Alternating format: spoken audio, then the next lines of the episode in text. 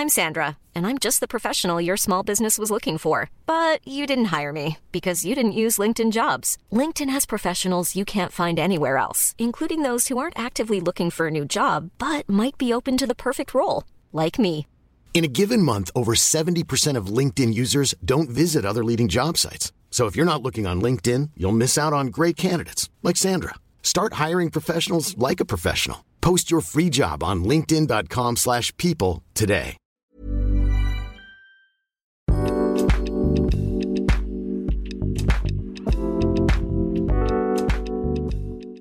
Hola, ¿qué tal? Bienvenidos a un Cat Weekly más, el número 39, si no me equivoco, posiblemente. 39, sí, yo lo anoté. El 39, perfecto. En esta se me fue a mí. El día de hoy me encuentro con Daniela Barrera. y Adrián Guzmán al micrófono. Hoy vamos a platicar un poquito. eh, de hecho, lo íbamos a, a tomar, a tocar la semana pasada, ¿no? Eh, eh, un video que surgió gracias a las asesorías que yo brindo como a, a diferentes dueños de negocio, ¿no? Como cómo pueden ellos crear como su propio material sin necesidad de, eh, pues, contratar, ¿no? A alguien más, como en este caso poder hacer videos con a lo mejor no una producción súper, eh, ¿cómo se dice? Grande. grande o compleja, ¿no? Que creo que esa es la idea. Que lo puedan hacer de una manera más flexible y un poquito en low budget, ¿no? Como dicen, como en a bajo costo, ¿no? Que puedan crear material, ¿no? Que creo que es algo que adolecen muchos emprendedores cuando van iniciando, porque obviamente no tienes el presupuesto para pagar a un community manager o para pagarle a un productor de videos eh, para poderte grabar, etcétera. Entonces muchos se quedan estancados, eh, tienen ideas muy cool, ¿no? Tienen como, como, pues sí, tienen ideas que no saben cómo ejecutar como para poder llegar a más personas, ¿no? Que el video ahorita pues es bastante importante para los negocios porque básicamente puedes eh, el, el, el, ya nuevo o el ya conocido, el, vender sin vender, ¿no? Que puedes platicar realmente en un formato como podcast o puedes platicar como en un video más desenfadado. Y, y esa fue la razón por la cual queríamos tocar este video. Porque en una de las asesorías, bueno, en dos de hecho, dos de las asesorías, eh, pasaron algunas cositas que queríamos compartirles hoy, en dado caso de que se encuentren en, esa situación. Esto es como nuestro servicio a la comunidad, el decir, ok, ¿sabes qué? Todo está bien, no pasa nada.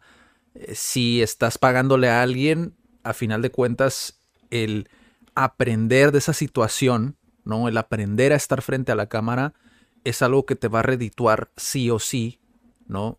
Eh, en algún punto de tu negocio, ¿no? Y es algo que vale la pena intentarlo. Y hoy queremos decirles cómo lo llevamos a cabo nosotros y en dado caso que estén en estas situaciones, sepan cómo afrontarlas.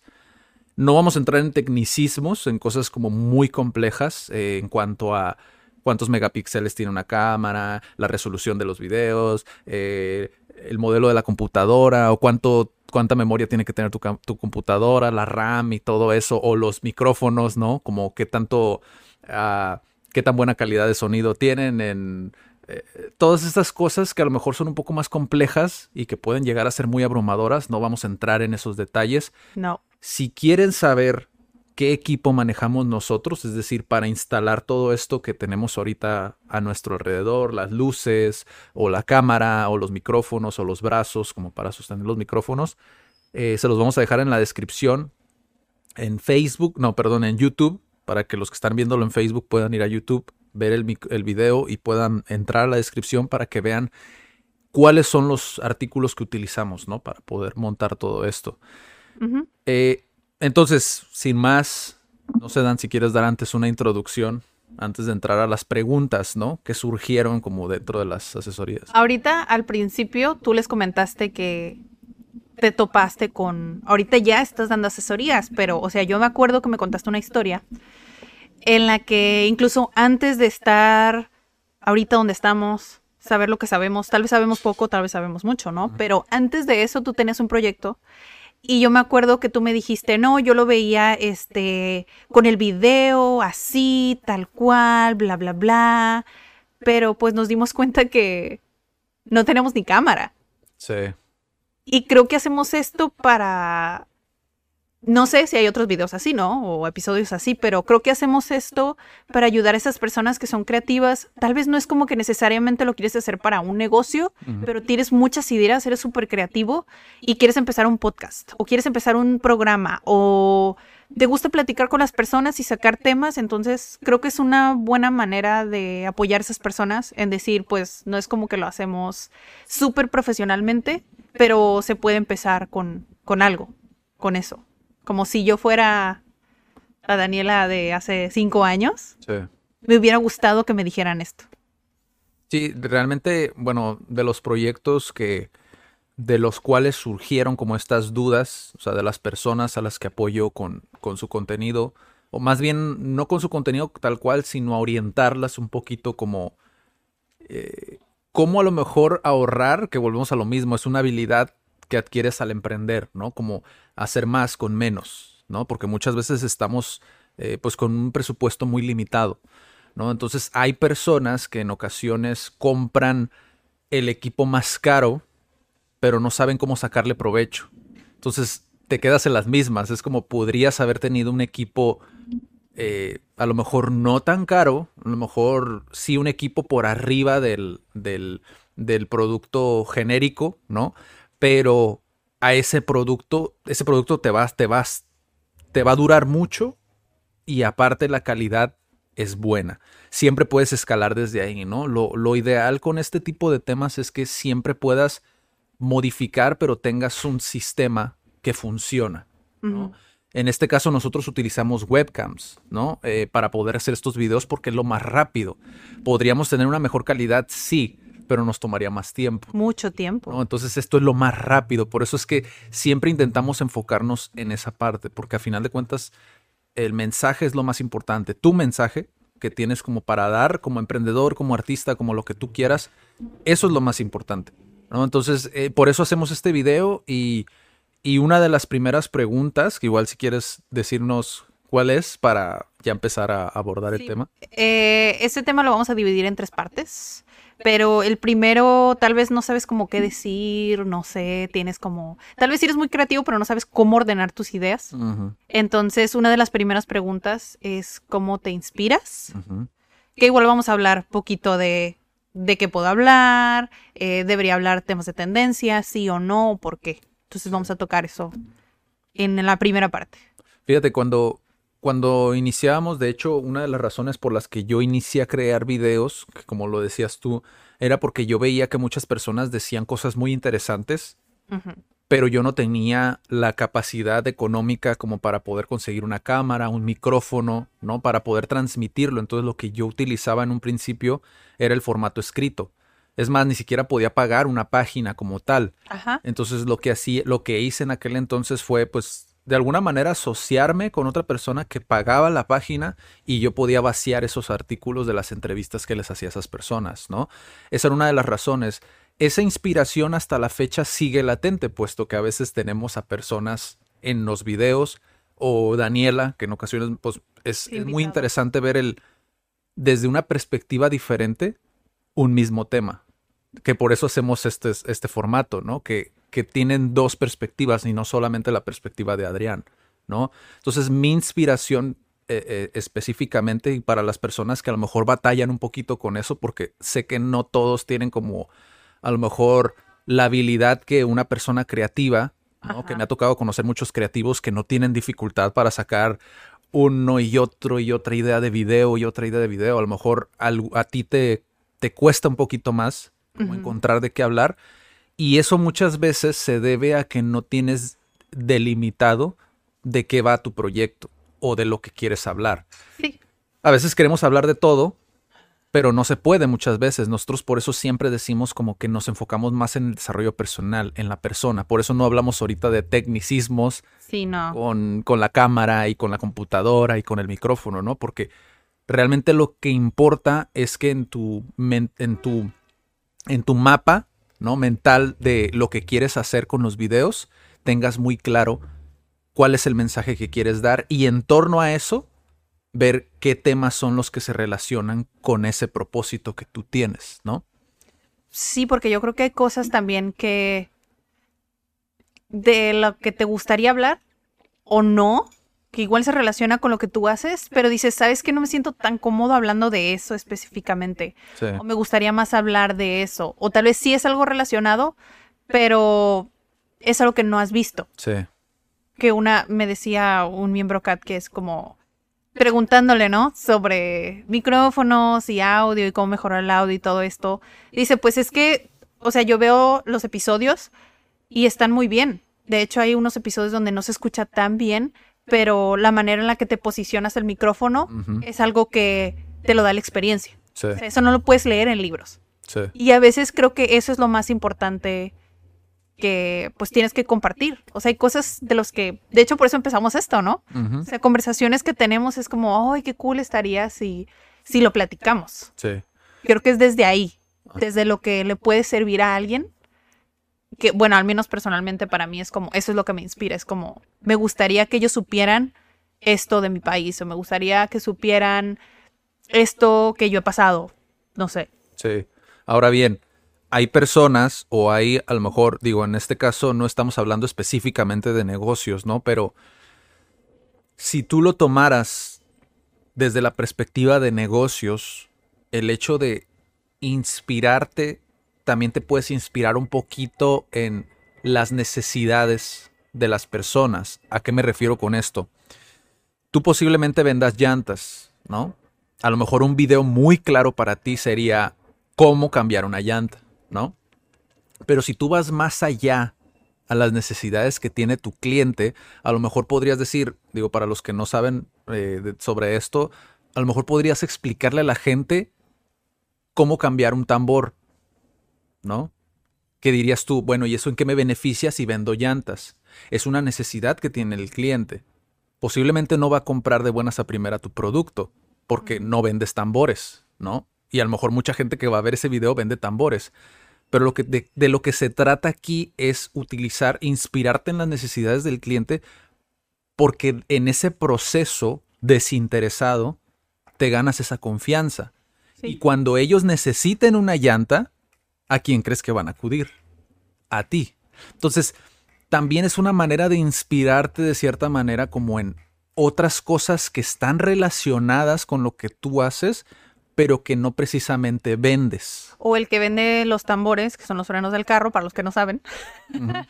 los que están consumiendo eso dicen, ah, conozco a este mecánico, o conozco a este Sí. llantero, lugar de llantas. Sí, o por ejemplo, cómo comprar un auto, qué necesito. Yo de hecho hace poquito estaba buscando videos así. Me salió un camarada, eh, una persona que es un influencer, explicando su experiencia de cómo fue que lo le hicieron un fraude, ¿no? Con Oh. un vehículo. Entonces, él estaba explicándole a su audiencia qué es lo que tiene que cuidar al momento de comprar un vehículo, un carro, ¿no? Entonces explicaba cosas así como, como un proceso, ¿no? Entonces yo dije, wow, qué interesante. Y de ahí yo me metí a ver su canal.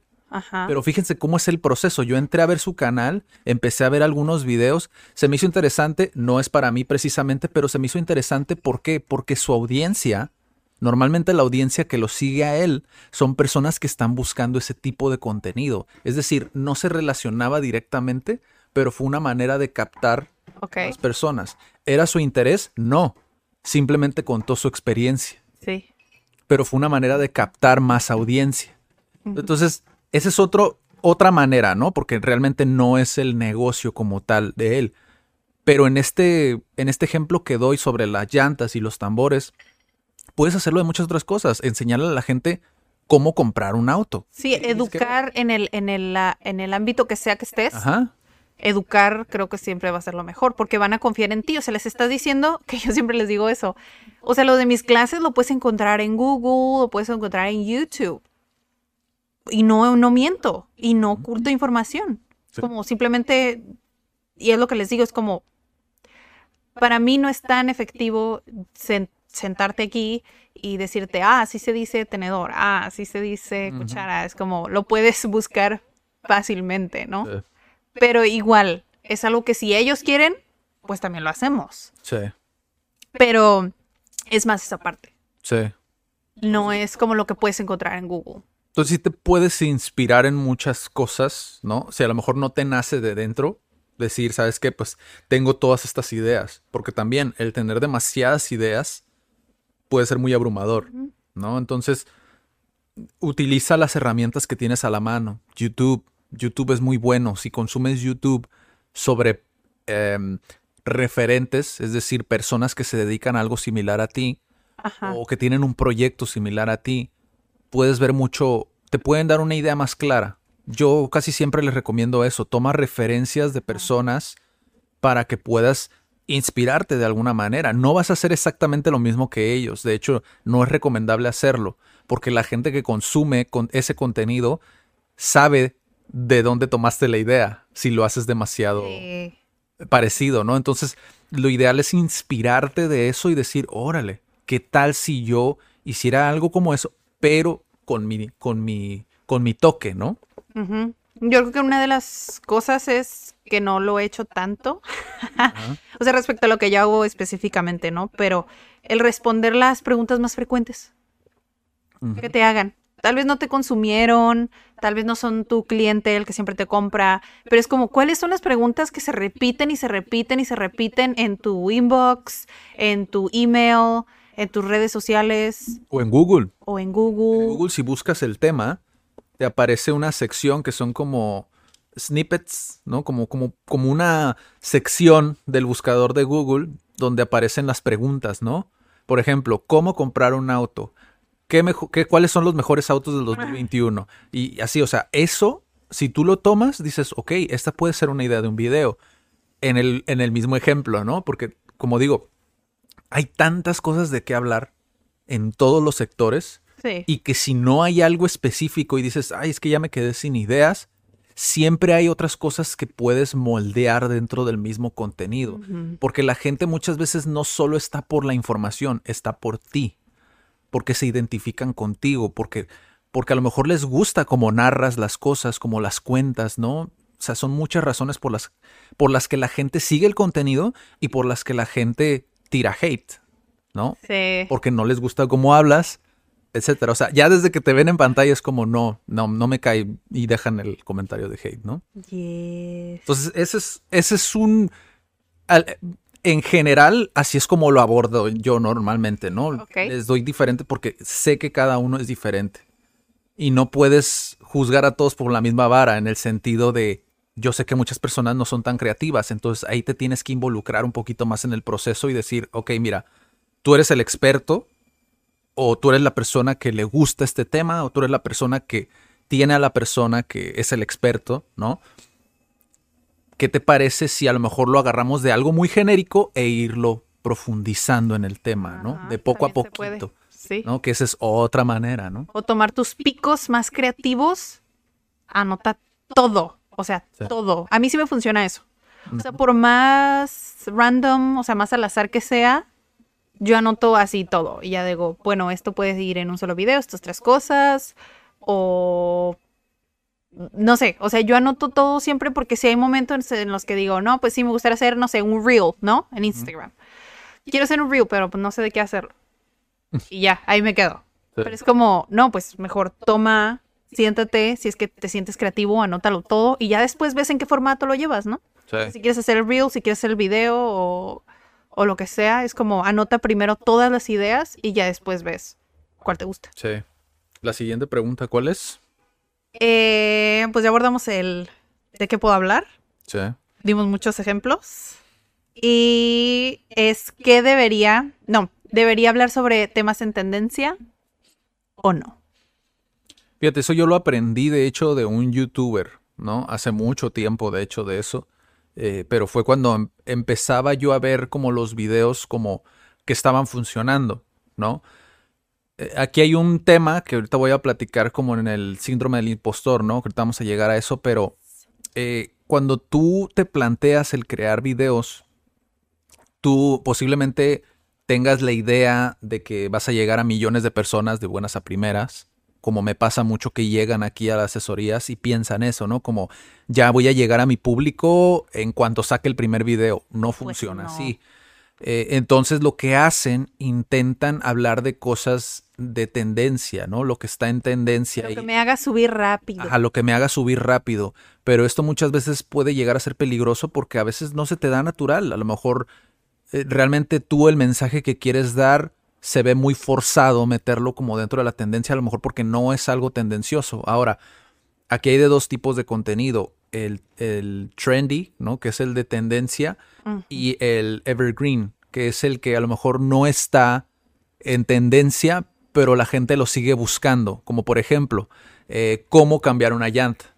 Eso no es contenido de tendencia, pero es contenido evergreen, es decir, que siempre la gente lo va a buscar. A que menos, siempre va a ser útil. Que siempre va a ser útil, a menos de que, la, de que el, dejen de utilizarse las llantas en los carros. Ahí ya dejaría de ser algo relevante, ¿no? O sea, algo que la gente ya no busca. Sí, que cambie mucho. Que cambie. Contenido a lo mejor tendencioso podría ser, en ese mismo ejemplo, eh, las mejores llantas de septiembre del 2021. O sea, es demasiado, ¿sabes? Como muy enfocado, porque ya en octubre pues ya va a dejar de ser algo relevante, Sí. ¿no? Entonces la gente muchas veces intenta hablar como de cosas de tendencia, ¿no? Como ahorita a lo mejor podría ser eh, lo que pasó en lo de Messi se fue al PSG, ¿no? Para las personas que saben de fútbol. Es algo muy tendencioso que a lo mejor el próximo año ya no va a ser algo relevante O en un mes. o en un mes, ¿no? Pero es algo que debemos de equilibrarlo, ¿no?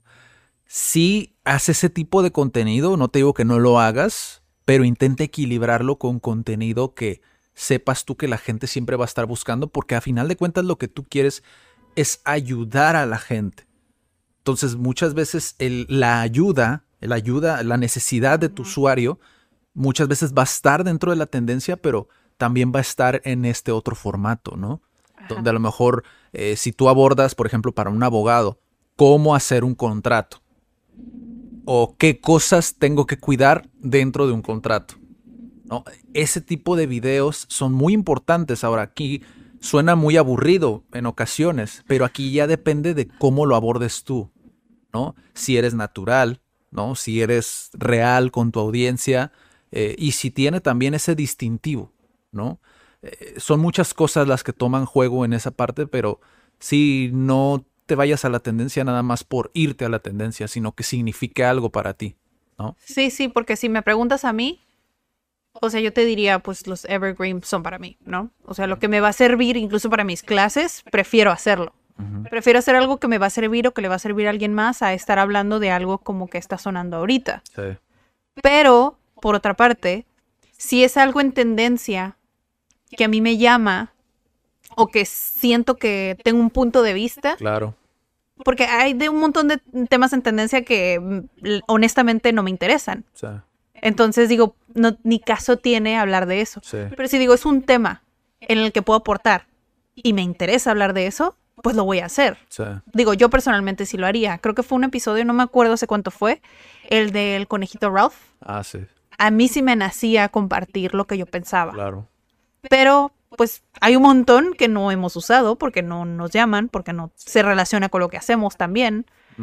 Igual, cualquier situación que analicemos desde el desarrollo personal es, creo que es algo bueno, Sí. pero si no, realmente no te llama, no, no lo hacemos. Sí, como por ejemplo, este video que estás viendo ahorita no es un video tendencioso realmente, es un video que va a perdurar por bastante tiempo. Puede ser que en algún momento deje de ser relevante por, porque obviamente los productos que utilizamos, los que te digo que puedes encontrar en la descripción, eh, puede llegar a ser, a, a- a descontinuarse, ¿no? Entonces, ya esto, esto que te estamos platicando a lo mejor dentro de lo que es el producto como tal, deja de ser algo relevante. Pero lo que está dentro del desarrollo personal es algo que sí o sí te sirve, ¿no? Como esa parte de cómo estimular esa, esa confianza, ¿no? El, el hecho de animarte a hacer las cosas. O Sí. sea, son cosas que no pasan de moda, por así decirlo, ¿no? Por ejemplo, los libros de autoayuda siguen vendiéndose libros de autores de los años de principios Hace de 100 1900. años. Ajá, de hace 100 años. Sí. ¿Por qué? Aquí tenemos varios. Aquí tenemos varios, de hecho, pero el- el- la cuestión aquí es que el desarrollo personal siempre es algo que está latente. Cuando tú ves a, por ejemplo, este eh, Daniel Javif, que está ahorita de moda, ¿no? En México. Tomas a Daniel Javif, ves lo que decía Napoleón Hill, ¿no? A, a mediados del siglo pasado, ¿no? Tiene muchas cosas que son muy similares. ¿Por qué? Porque a lo mejor Daniel Javif leyó ese libro, ¿no? Ajá. Leyó ese libro, se inspiró y lo hizo suyo a través de su experiencia. Y eso es lo que la gente a veces no entiende del desarrollo personal. Que realmente para tú eh, aprender o empezar a pulir ciertas eh, cosas dentro del desarrollo personal, necesitas conectar con esa persona. Ajá. Por ejemplo, yo nunca he leído Padre Rico, Padre Pobre. No, yo tampoco. Y estoy seguro que posiblemente por ahí haya dicho yo algo que puedes encontrar dentro del libro. Porque... O que te dijera, no, de seguro lo leyó, eso suena que estaba en aquel libro. Sí, o sea, eh, son muchas cosas que son similares, pero que el autor o la persona que lo está explicando lo hace suyo. ¿no? Entonces, por eso es que es tan importante estar, por eso creamos esto, para que sepas que es muy importante estar alerta lo que podemos aprender dentro de lo que es el desarrollo personal y el poder aplicarlo a nuestro día a día. Sí, ahora, todo esto, bueno, no sé si tienes algo más que agregar con lo de las ideas, Ajá. porque nada de esto puede surgir sin antes trabajar, que es nuestra segunda parte, que es el síndrome del impostor. Sí. O sea, a veces hay cosas que dices, que tienes este cuestionamiento, ¿no? De, es que no sé cómo inspirarme, es que no sé de qué hablar, es que mejor agarro este tema que todo el mundo está hablando, porque pues agarro las opiniones de algunos y ya este, lo platico y qué es lo que decías tú? Es como si no crees en eso, no importa que sea tendencia. O sea que aunque lo hagas tú, no, o sea, no va a fluir. Que creo que eso es como el síndrome del impostor se relaciona con lo primero. O sea, no, las ideas no van a surgir o pueden surgir un montón de ideas, pero cuando tú no te la crees, pues ninguna idea es buena, entre comillas. Sí. Que ahí es donde viene entonces porque yo, que es de las preguntas, que por qué yo decido hablar de esos temas. Eh, si debería abordarlo, yo considero que alguien más lo haga conmigo o para mí. Que ya luego platicamos en otro episodio. Y cómo puedo saber si el video o el formato que voy a intentar es lo mío o no es lo mío. En, dentro de la de, de, asesoría, de hecho, fue de las primeras cosas que que surgían, que yo me di cuenta que surgía con la gente que llegaba a grabar videos. Y es normal. En algún momento, puede ser que al principio, eh, cuando lleves ya 20 videos o cuando ya lleves 100 videos, posiblemente te pase. Como decir, oye, pero ¿por qué yo estoy hablando de esto? ¿No? Por ejemplo, ¿por qué hablo sobre lo importante que es mantener una relación con mi pareja sana? ¿No? Y a lo mejor soy un desastre y soy a lo mejor tóxico entonces, ¿por qué yo tengo que hablar de eso? ¿Por qué yo puedo hablar de eso? ¿No? Pasa mucho, de hecho, con ads que yo veo en Facebook, ¿no? De dueños de negocio, a lo mejor que venden un curso o venden asesoría o venden algo y en los comentarios dicen, otro vende humos, ¿no? Porque se puso de moda, ¿no? El acusar a todos los que hacen cursos, ¿no? En línea. Se puso muy de moda, de hecho, prácticamente en todos los anuncios que yo he visto de personas que venden cursos, la gente va y comenta ese tipo de cosas. Lo que no saben es que no necesariamente tienes que ser un millonario para tener finanzas saludables. Como pasa en caso de muchas personas que enseñan cómo tener finanzas saludables y que no son millonarios. Y que los juzgan porque no son millonarios. Y están hablando de finanzas o de economía o es como siempre, casi todos los que defienden a la persona que hace los cursos en los ads, casi siempre utilizan el mismo ejemplo, ¿no? Que es, eh, le responden a la persona que hizo el comentario negativo, ¿no? Le responden, ¿a poco tú has visto que los coach que les enseñan a los boxeadores a ser campeones, los has visto ganar a ellos campeonatos? No funciona así. Los coach saben cómo analizar, a lo mejor saben otras habilidades que te ayudan a enseñar, ¿no? No hacerlo tú mismo, a lo mejor a enseñar cómo a lo mejor podrías hacerlo de una mejor manera. Es el, la observación, ¿no? El análisis y la retroalimentación, cómo comunicar eso de una manera que la persona a lo mejor diga, ah, ya hice clic y eso le sirvió a lo mejor para ganar un campeonato. Exactamente. En el deporte se ve más, es cierto, es más fácil entenderlo dentro del deporte, ¿no? Pero dentro del desarrollo personal es lo que les decía, o sea, incluso la persona a lo mejor no necesita estar ahí físicamente para enseñarte a través del ejemplo cómo puedes a lo mejor ser una mejor persona, ¿no? A través de un libro, ¿no? Dale Carnegie siempre lo menciono, pero porque tiene que resonar contigo, ¿no? Eh, tiene que a lo mejor hacer ese clic con un ejemplo que resuene contigo para poder decir, ok, ya entendí lo que dice esta persona, ahora lo voy a llevar a cabo. La cuestión con el desarrollo personal y el deporte que tienen en, en común es eso, que si el deportista decide ignorarlo, no lo va a aprender. Sí. Si tú en un libro decides ignorarlo, no lo vas a aprender. Si no lo pones en práctica, no lo vas a aprender, lo vas a olvidar. Se dice que lo que no, lo que no pones en práctica, lo que no usas, eh, lo pierdes. Jim Brown lo decía, es como si te amarraras el brazo, ¿no? Si no usas el brazo durante un mes, dos meses, el, el, músculo se empieza a atrofiar, es lo mismo. Entonces tienes que ejercitarlo. Lo que pasa es que a veces se escucha muy romántico, ¿no? Pero está científicamente comprobado. Ay, sí. Si quieren, busquen eh, neurociencia y van a ver cómo funcionan las neuronas. O sea, ya me metí a algo bien nerd, ¿verdad? Pero cuando aprendes algo, las neuronas se conectan. Entonces, cuando aprendes algo, se vuelve más fuerte esa red. Entonces, cuando no la usas, se pierde, se va perdiendo esa fuerza y pues muere. Literalmente, esa neurona muere y pierdes lo que habías aprendido. Sí. Entonces, el, en lo que sea. El punto de todo esto que acabo de decir, todo el, caso que acabo de explicar es que esto, todo este circo que se ha montado, ¿no? Eh, impide que mucha gente que tiene un mensaje que dar, lo dé. Porque después empiezan a sentir que es como, no, es que me van a empezar a tirar hate si yo hago mis videos, ¿no? Sí. Y una de las cosas que yo siempre les digo cuando se sienten así, ¿no? Que sienten como esa presión de que es que tengo que ser un experto para poder hablar, ¿no? O tengo que saber más. O tengo que saber más. Necesito tener tantos títulos. O necesito tener la, maestría. O necesito tener una comunidad de 10 mil seguidores. Sí. Entonces, lo que pasa con estas personas es que muchas veces se quedan en el libro o se quedan en la universidad y nunca hicieron el video por ese miedo que se ha formado pues alrededor de crear contenido y el hecho de que lo señalen, ¿no? El decir, ah, ahí está el que hizo el video y creen que toda la gente los va a señalar, ¿no? No funciona así, realmente mucha gente cuando tú inicias, obviamente muy poquita gente te va a ver o va a ver tus videos. Nosotros hacemos estos videos porque tenemos una comunidad interna.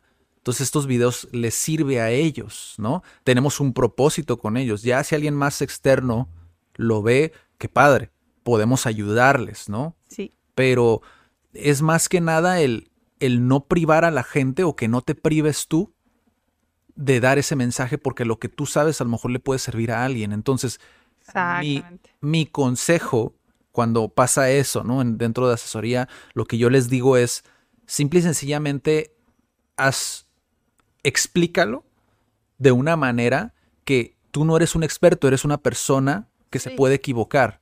Entonces tú tienes que hacerle saber, como en una conversación, que puede ser que no estés diciendo a lo mejor una verdad absoluta. Entonces tienes que hacérselo saber a la gente, que no estás siendo el todo de la clase. Creo que todas las personas nos hemos quejado alguna vez del todo de clase, porque nos hace sentir a lo mejor como que no somos lo suficientemente inteligentes, ¿no? Eso pasa mucho con los videos. Cuando vemos una persona que cree que lo sabe todo, causa rechazo en muchas de las ocasiones. Entonces, estos disclaimers que, por ejemplo, T. Harv Eker lo hacía muy bien, ¿no? Al principio de sus conferencias, él lo que hacía era, no me creas a mí, ve y hazlo, y si no te funciona, prueba otra cosa. Pero no creas nada de lo que yo te digo. Jim Brown lo decía, escucha a otros, escúchame a mí, y después forma tu propio criterio. Es decir, yo no lo sé todo. Yo puede que me equivoque. Esto me funcionó a mí. pero no quiere decir que te va a funcionar de la misma manera. Posiblemente te funcione a menor grado o a mayor grado, porque también tienes esa otra posibilidad, pero por alguna razón la gente nada más lo ve cuando no le sale, ¿no? Pero cuando le sale mejor que a la otra persona, es como, eso nunca dan ese crédito, ¿no? A la persona que se lo dijo. Sí, todo eso es el síndrome del impostor, o sea, pensar que, que nosotros no, lo que sabemos no es suficiente o que nosotros no somos suficientes, o sea, ya, ya va como un trasfondo como más, más intenso, ¿no? Pero el síndrome del impostor a mí me ha pasado mucho, antes, al principio, que era como, pues es que yo qué voy a decir, lo voy a hacer mal, o sea, como que siempre nos vamos como en el, en el peor escenario y no está mal si lo haces para, pues, tener tu mejor cara, ¿no? Pero si lo haces nada más para bajonearte o para decir, no, pues es que mejor no lo hago, o sea, para autosabotearte, ahí no está bien. O sea, creo que tienes que poner eh, esa como mentalidad en el decir, o sea, puede que sí recibas hate y está bien, porque igual nunca, o sea, ya lo habíamos dicho en otros episodios, o sea, no, no, no te van a amar todos, o sea, ni te van a odiar todos. Y aún así, no le estás hablando a todo el mundo. Estás nada más por esas personas que valoran lo que tú haces, como tú lo haces, y no le estás hablando a todo el mundo.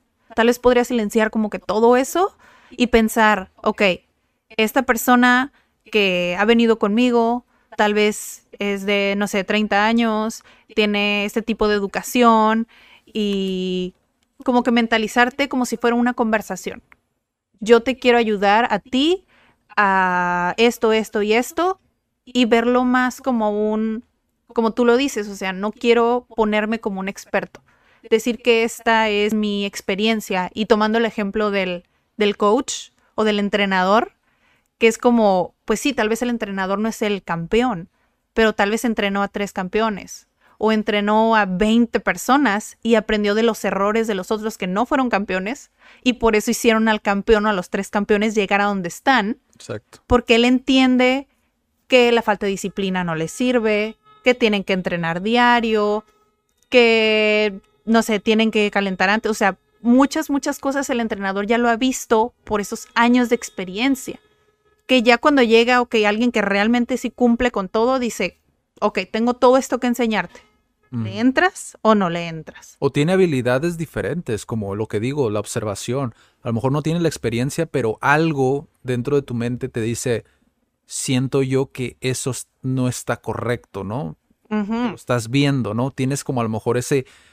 Porque a lo mejor tuviste una crianza diferente, volvemos a lo mismo, ¿no? Más atrás, tuviste una crianza diferente, entonces te puedes dar cuenta de muchas cosas que la otra persona no se está dando cuenta. Exactamente esa retroalimentación directa que yo a veces les digo, o me preguntan, no, es que, ¿y, cuántos idiomas hablas? O ¿cuánto tiempo tienes aprendiendo inglés? Y se comparan, pero a veces yo les digo, o sea, mírenme, soy yo una persona y ustedes están aprendiendo de mí y agradezco que estén aprendiendo de mí, pero ustedes son cinco. O sea, yo estoy aprendiendo también de ustedes y no se están dando cuenta de eso. Yo aprendo de cinco y tú estás aprendiendo de uno.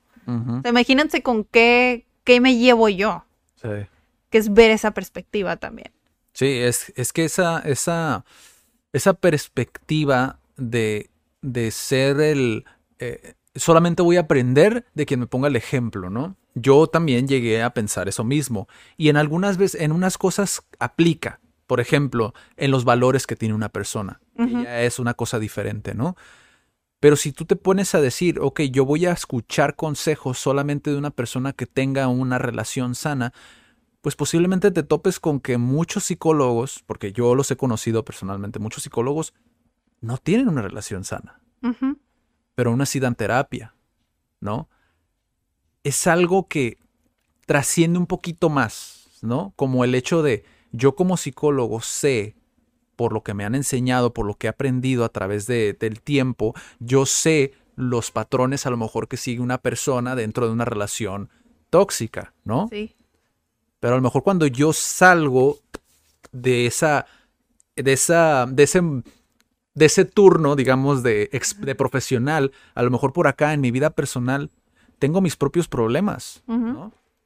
Y es algo que a lo mejor sí no es exactamente el mismo ejemplo, pero para que te des una idea de que a veces la persona que sabe, ¿no? Del tema y que te dice, ok, vas a ahorrar tanto, por ejemplo, volviendo al, al ejemplo de las finanzas, vas a ahorrar tanto, vas a invertir tanto, ta, ta, ta, ta, ta, ta, es porque esa persona a lo mejor lo vio de trabajar a lo mejor mucho tiempo dentro de lo que eran finanzas y de sus mismos compañeros y, y- y encapsuló toda esa experiencia y cuando te lo está arrojando, esa experiencia vale mucho, ¿no? Sí. Y a lo mejor él, él es un desastre, a lo mejor no ha llegado todavía al Sí, o millón. empezó, no sé, con un colega, ¿no? Empezó igual y en algún punto el colega le dijo, oye, ¿sabes qué? No sé, invertimos en esto. Va, ¿no? Sí, Y él le dijo, ¿sabes qué? No lo voy a hacer. Y tal vez esa fue la decisión que el colega tomó y que lo hizo hoy ser millonario, que hoy dice, ok, cometí ese error sí. o es, tomé esa decisión y hoy aprendo de eso. Por eso te lo comparto hoy. Claro. Entonces, eh, el síndrome del impostor te da para mucho, ¿eh? Podemos platicar de mucho. Sí, yo sé porque ahorita nada más hemos hablado de la de una pregunta. Sí. Si quieres ver la próxima, Pero igual, sí. si tienen dudas sobre esto, dejen los comentarios. Igual podemos abordarlo en algún otro video. Y así, así es. La que sigue es por qué, no, debería abordarlo yo o conseguir a alguien que lo haga por mí. Ok, muy bueno. ¿Quieres, ¿Quieres empezar esta tú? Sí, así de, hace cinco años, yo sí le saqué, le saqué al video, incluso al podcast. Así, no parece, ¿verdad? Pero incluso al principio de Cat, o sea, estaba otra persona en los videos, en el canal pueden ver, Sí, los más viejos no aparecimos ninguno de nosotros. sí, Y creo que lo vimos de una manera en la que cada quien tiene un talento diferente, lo vimos así y queríamos pues aprovechar el talento de cada uno. sí. Pero ya después me di cuenta, bueno, nos dimos cuenta que la experiencia de cada, de cada uno es importante. Entonces nosotros personalmente sí lo hicimos. Hay personas que tal vez es al revés, ¿no? Que es como, ¿sabes qué? Yo personalmente sí lo intenté, pero pues no. Yo siento que es mejor alguien más que me apoye sí. porque quieras delegar, porque a ti no te gusta o porque sientas que no es lo tuyo, no sé, ¿no? Personalmente a mí sí me gusta hacerlo, aunque ahí en cámara me siento un poco más nerviosa que simplemente el micrófono. sí. Yo personalmente, pero aún así disfruto hacer esto. Sí, yo, yo, por ejemplo, la primera vez que me topé con esta pregunta, cuando me hicieron esta pregunta en asesoría, fue ya hace casi dos años, Eh, que era una persona que se dedicaba a la importación de vehículos. Él me comentaba, él sabía mucho sobre el tema, pero él me comentaba, oye, ¿sabes qué? No tengo el tiempo, ¿no? De poder hacerlo yo. Ajá. Entonces yo le decía, bueno, no es necesario a lo mejor que lo hagas tú, puedes contratar a alguien, pero ahí fue donde caí en cuenta. Es que cuando tú emprendes, y esto solamente creo que aplica para emprendedores, porque ya cuando estás a lo mejor en una etapa de una mediana incluso o, grande empresa, pues sí, puedes contratar talento, personas que saben del tema y que saben estar frente a una cámara y es un poquito más fácil. Pero cuando tú inicias, el error que cometemos muchas veces es que queremos que la misma persona que trabaja dentro de nosotros como recepcionista o como producción o lo que sea, que esa misma persona sea la que aparece en el video. Entonces cuando él me dijo esto y cuando yo estaba en mi mente como maquinando esta parte, dije, es que sí es cierto, ¿quién va a saber más que tú sobre tu misma empresa? Exactamente. O sea, ¿quién va a, a hacerlo mejor que tú? Que sabes cómo funciona, ya no en un tema de la información, porque mucha gente puede saber más que tú, mucha gente puede saber más que yo, pero CAD, transmitir lo que es CAD a la gente, creo que muy pocas personas, cuando están dentro de una pequeña empresa, muy pocas personas pueden transmitirlo de la misma manera de lo que puede hacerlo, por ejemplo, en este caso Daniela, o de lo que lo puede hacer. Cuando la conocen muy poco, ¿no? Ajá. O sea, sí se, sí se puede lograr, Sí. pero era lo que platicamos en el episodio pasa, antepasado. Sí, antepasado en el 37. Ahora sí puedo hacer la referencia a uno. Eh, pues sí tienes que educarlo, pues. Sí. No educarlo de no sabes nada, sino el hecho de que entienda por qué haces lo que haces, cómo ves el, el mundo, porque, o sea, la vida profesional y personal nunca la vas a poder separar, o sea, quien eres siempre lo vas a traer contigo Sí. y el hecho de, por ejemplo, que yo te conozca a ti es como, ah, Adriana haría esto en esta situación si a mí me deja su proyecto, sé que tal vez él haría esto. Claro. Entonces, conocer a la persona y que conozca el proyecto, saber hacia dónde va, y todo eso no se logra en un mes. Sí. En mi opinión. Y es que también es el, es esa vibra, eso, eso a lo mejor que a veces no se comunica verbalmente, ¿no? Como el, Ajá. el verte en, en- en un video, ¿no? Eh, ahora, en ocasiones, incluso cuando nosotros iniciábamos con los videos, en ocasiones no vas a tener el tiempo porque iniciar realmente una empresa no es fácil.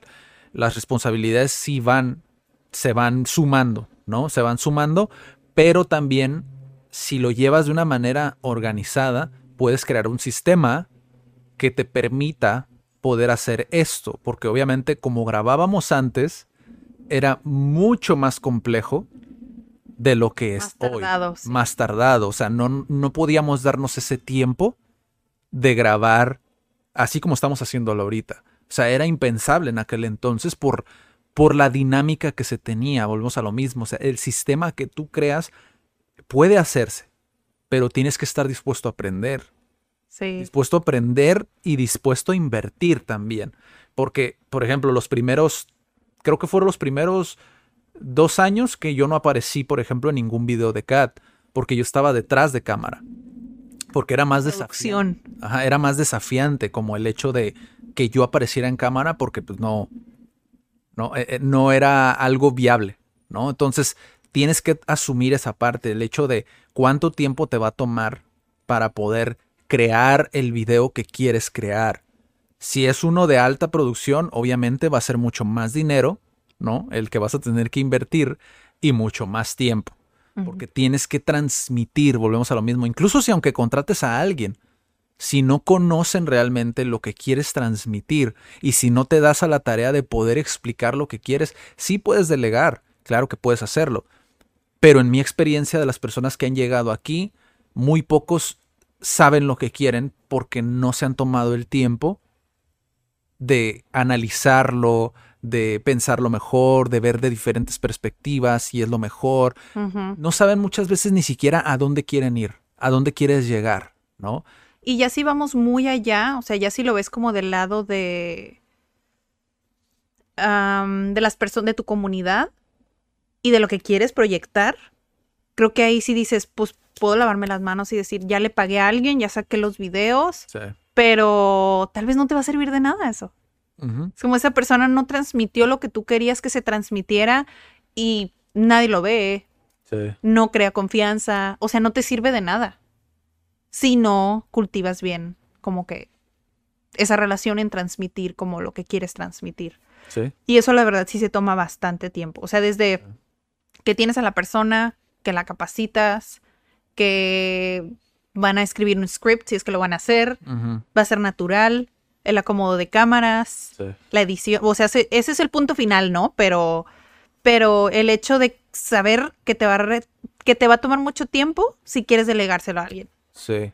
Aunque lo hagas tú también te va a tomar mucho tiempo, pero, Sí. pero para mí no es lo ideal si vas empezando. Sí. Y es que es la clave para mí del contenido actual. Porque, por ejemplo, si tú quieres llevarlo a un punto donde la edición sea tu, punto, su pun- tu punto fuerte, es decir, un video muy producido, eh, pues hay muchas empresas que lo están haciendo mucho mejor posiblemente. Si vas iniciando, hay empresas que lo están haciendo muchísimo mejor. Sí, sí, sí, o sea, se dedican a eso. There's never been a faster or easier way to start your weight loss journey than with PlushCare. PlushCare accepts most insurance plans and gives you online access to board-certified physicians who can prescribe FDA-approved weight loss medications like Wigovi and Zepbound for those who qualify. Take charge of your health and speak with a board-certified physician about a weight loss plan that's right for you.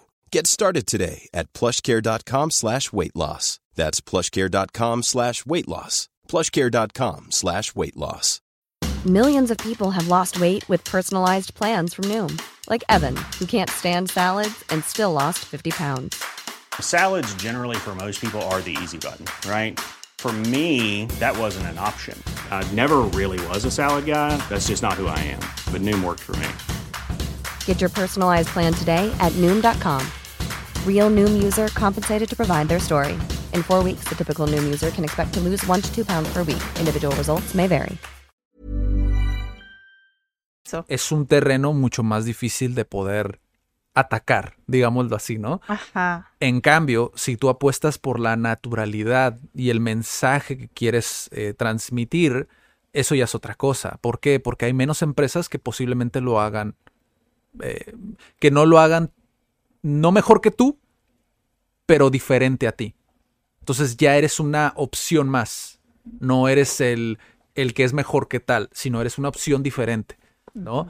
Y eso te abre unas puertas diferentes, ¿no? Hasta cierto punto es como, es algo diferente. Ya estás en un juego diferente. No estás como en esa competencia de, es que yo soy mejor que tal, ¿no? Por ejemplo, si yo tuviera una escuela de inglés, si yo empezara hoy una escuela de inglés, yo no me voy a ir a ser mejor que Harmon Hall de buenas a primeras. Yo voy a intentar hacerlo diferente a lo que hace Harmon Hall. Para no ser ese, pues estoy ganando por dinero, por, por precio. Te estoy ganando por precio, estoy dando más bajo que tú. Que es lo que muchas veces hacemos. Entonces el contenido de alguna manera te ayuda a justificar al usuario del por qué a lo mejor tú eres una opción diferente y que a lo mejor tú, ¿no? Ajá. hay por qué tú podrías a lo mejor ayudarles con sus problemas, ¿no? Y así poquito a poquito vas cultivando esa relación. Sí, que ya lo dijimos ahorita al principio, que es como pues porque tú tienes cierta experiencia, tienes algo que nadie más tiene, o sea, nadie más ha pasado por exactamente todo lo que tú has pasado Sí. y nadie sabe exactamente lo que tú sabes. Sí. Y tal vez eso es lo que te ayuda a, a vender o les ayuda en algún Sí. momento. Sí, Y por eso se quedan contigo. totalmente. Pero bueno, la última parte del síndrome del impostor, para cerrar la segunda parte, es cómo puedo saber si el video no es lo mío. Ok, también muy buena. ¿Quieres ah, empezarla? Híjole,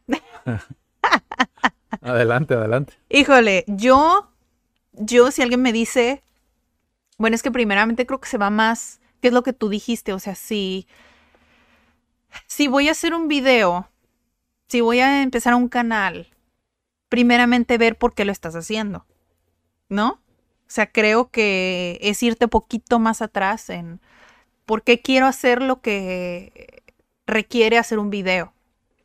¿Por qué? Primeramente por ego, porque me quiero ver en la cámara y no tengo nada que decir. O, o porque simplemente quiero intentar algo. Y está bien, ¿no?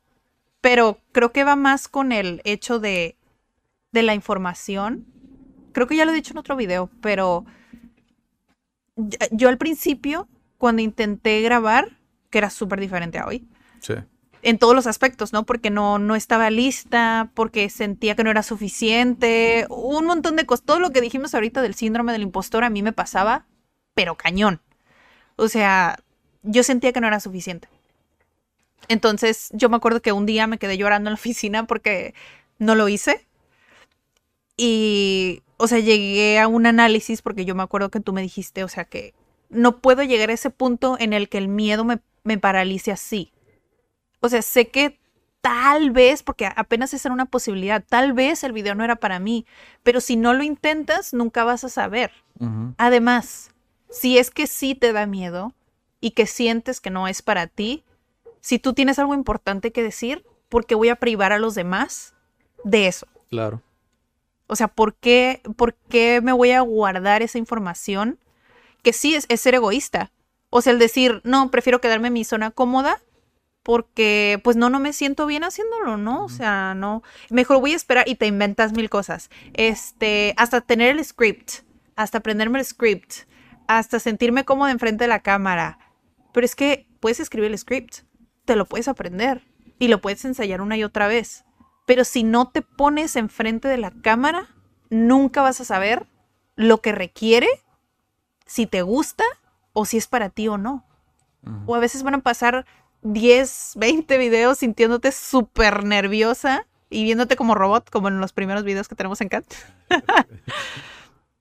y hasta entonces, aunque te siga dando ansiedad, el episodio 39, hasta entonces te das cuenta que tu propósito es más grande para aparecer en un video, Sí. personalmente. sí. Pero hay personas que dicen, ¿sabes qué? O sea, sí me gusta, quiero hacerlo separado, quiero hacer nada más el, el, el podcast y todo y quiero nada más dedicarme al video, hablando a la cámara, ok. Pero para mí es hacerlo y nunca vas a saber si estás listo o si no estás listo, si eres bueno o si no eres bueno, si es para ti o no. O sea, tienes que hacerlo primeramente para saber. Si no, nunca vas a saber. Sí. Nunca. Sí, fíjate, esa, esa parte, porque mencionaste una cosa muy delicada que es el, porque voy a privar a los demás. Yo recuerdo cuando te lo comenté, es, es muy fino, porque muchas personas pueden verlo como, como, no, pero es que primero está mi salud mental. Y sí, siempre la salud mental, tu salud mental, está por enfrente de cualquier cosa. La cuestión con, con esto de privar a los demás con, con, con el mensaje que yo quiero dar va acompañado de, si tú estás en esta situación, a lo mejor donde estaba Daniela, ¿no? En un principio, y estás sola, posiblemente sea muy difícil, muy desafiante, o estás solo, posiblemente sea muy desafiante. Sí. La cuestión aquí es que, uno, Daniela confió en mí, ¿no? En mí, en mi observación, ¿no? Sí, si no hubiera pensado, pues, tú qué me tienes que decir, ¿no? O sea, Exactamente. O sea, como muchas ¿a personas ti qué te podrían. importa? Yo así me siento. Exacto. Por, por- por- porque muchas personas podrían verlo de esa manera, ¿no? Como, eh, pues es que tú que O te metes, o por qué me lo dices así, o la manera en cómo me lo dijiste. ¿O porque la vas a obligar? Exactamente.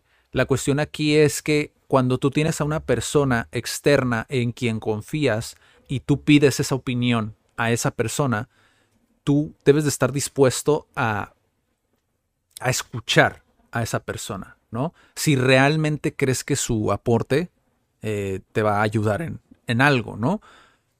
Si, por ejemplo, en este caso yo siento y yo confío en, en esa, en ese juicio que yo hice en aquel entonces, ¿por qué? Porque yo he visto a Daniela hablar sobre su propósito. Y sé que el propósito que ella tiene es más grande que el posible, que esa fricción que tiene con la cámara o que tenía con la cámara. Hoy la tienes, ¿no? Pero no es, no es lo mismo. Es muy diferente. ¿Por qué? Porque has intentado, ah, lo has canalizado de alguna manera, ¿no? Pues sí. Es lo mismo con muchas otras cuestiones. Yo cuando, cuando, eh, cuando surgió esta pregunta de cómo sé si el video es lo mío, yo pues recientemente tuve una persona que batallaba mucho para hacer videos. No es como ahorita estoy platicando. Ahorita tenemos, estamos teniendo una conversación, pero esta persona pausaba mucho, tartamudeaba, ¿no? Mm, Se tropezaba con las palabras. Entonces, esa frustración que yo vi en esta persona, eh, de alguna manera te hace pensar, si yo, Adrián, no tuviera la poca experiencia, si así lo quieres ver, ¿no? Porque sí, eh, a final de cuentas es poca experiencia, han sido tres años, ¿no? Eh, pero yo con mi poca experiencia no supiera que simplemente es cuestión de más práctica, de seguir haciéndolo y practicándolo y mejorándolo y puliéndolo, cualquier otra persona pudiera haberle dicho a esta persona, ¿sabes qué? El video no es para ti. Entonces ahí estás cortando las alitas de una persona que posiblemente pueda llegar a ser una persona muy buena y que pueda informar a mucha gente y que tiene un propósito muy importante de hacer que las personas tengan finanzas saludables. Y yo simplemente por el hecho de decir, ¿sabes qué? Es que el video no es para ti, pues ya nos perdimos, ¿no? De lo que esta persona quiere plantear o quiere compartir al mundo, ¿no? Creo que tocaste un punto súper importante que, o sea, siempre lo digo que como que todo lo que quieras aprender aplica, ¿no? Pero no lo había visto así, o sea, sí es cierto. Honestamente, sí y no puedo decir que el video es para todos o que no es para todos. Porque siento que es- el video es para todas las personas que están dispuestas a intentarlo Sí, y a practicarlo. sí. Y no es para las personas que no están dispuestos a, salirse de la zona de confort. Sí. Pero en realidad, en mi opinión personal, todo mundo puede hacerlo. Ujú. Y podría ser para todo el mundo, si todo el mundo quisiera hacerlo. Sí. Porque es, es lo mismo lo que yo les digo con los idiomas. O sea, si tú lo intentas lo suficiente, no importa si al principio eres bueno o no, te vas a volver bueno porque le dedicas el tiempo. Simplemente es eso. Cualquier cosa es práctica. Sí. Sí hay talentos natos, que tal vez al principio es más simple para algunas personas, pero aún así no es algo que no puedas adquirir. Sí, O sea, de que se puede, se puede. sí. De que estés dispuesto, eso ya es otra cosa. Ahora bien, ¿cuánto tiempo debo de intentarlo, no? Para, para aquellos a lo mejor que les gustan los números. Hay muchos. Es algo que es difícil decirlo tomando un- tomándolo de manera genérica, ¿no? No aplica para todos, ¿no? Eh, hay personas que, eh, por ejemplo, esta persona de la que hablé eh, va en su tercer video y lo ha hecho enormemente, mucho mejor que la primera vez Muy diferente, ¿no? muy diferente, entonces no aplica para todos. O sea, a lo mejor vas en tu video número 10 y sigues teniendo problemas. A lo mejor vas en el 50 y sigues teniendo problemas. No vas en el 100 y sigues teniendo problemas. Entonces, no aplica para todos. Pero si tú de plano ya no quieres darle esa oportunidad al video, que me ha tocado muchas personas que sí o sí dicen no, ya el video ya no es, ya lo intenté, ya no quiero. Les pregunto, ¿no? ¿Cuántas veces lo has intentado? Y me dicen, no, pues una digo, bueno, está bien, lo voy a respetar, ¿no? Porque tampoco es bueno el, el forzar a la gente a, a hacerlo, ¿no? Porque no todos confían en ti, ¿no? Pero si tú estás en ese punto, como me tocó con personas que dijeron, ¿sabes qué? El video no. Existen otros formatos, como lo puede ser, de hecho Daniela ya lo mencionó, el audio, que es el podcast, ¿no? El, el hacer tu propia serie de, de episodios en formato podcast. Sí, puedes empezar lento, que a mí, a mí me pasó eso. O sea, es como, bueno, intento estar enfrente de la cámara, no me funciona. eh, y sí, empecé con podcast, Sí, a, a- a construir como que esa confianza. Y también trabajo interno que hice, ¿no? sí. Porque pues sí se, para mí, esa parte de sentir que no era suficiente, todavía es, es una cuestión que sigo trabajando. Sí. Que me afecta a veces en el episodio 20, en el episodio 25, Ujú. que a veces no se nota, pero que igual es algo que tuve que trabajar precisamente en ese episodio. Sí. Ahora, eh, también pueden tener otro formato que igual el podcast es muy simple. Vayan a anchor.fm, creo que se llama, creo que es así la página. Anchor, para los que están en Spotify. Anchor.fm. Eh, esa plataforma es gratuita. Puedes subir tus audios. Pero ahí puedes grabar también. Desde ahí puedes grabar Puedes también. editar también. Puedes editar también, exacto. Puedes añadir pedazos de, Intro de música, intro, outro exacto. de música. Y esta plataforma se encarga de distribuir, prácticamente es una distribuidora, ¿no? O sea, distribuye tu episodio de podcast en diferentes plataformas, ¿no? En las más importantes. Sí. Una de ellas es Spotify, lo cual es bueno. Si tienes un, un proyecto y quieres estar en Spotify por cuestiones de patrocinios, lo que sea, es- es- esa, esa plataforma te puede servir muy bien, ¿no? Porque ya estar en Spotify, pues de alguna manera como que te da ese renombre Sí, actualmente. te da esa confianza. Y antes Anchor no era de Spotify. Ahorita sí. Ahorita te aparecen ads como de, ah, esta es la plataforma para grabar, no sé qué, pero recientemente Spotify compró Anchor. Sí. Entonces está eso. Si no, si sientes que tampoco el micrófono, el, el audio es- lo tuyo, a lo mejor porque no te gusta tu voz, no sé, me ha tocado casos también donde dicen, es que no me gusta cómo se escucha mi voz. Están más dispuestos a hacer el, el- el audio porque pues no, normalmente tienen este conflicto, ¿no? Con la, con la cámara en específico, pero si el audio tampoco es lo tuyo, sientes que no es lo tuyo, eh, está también el formato escrito. Es el último, si se fijan, es el último que yo menciono porque es el más desafiante desde mi perspectiva actualmente, porque existen muchos blogs en internet, ya prácticamente de todo.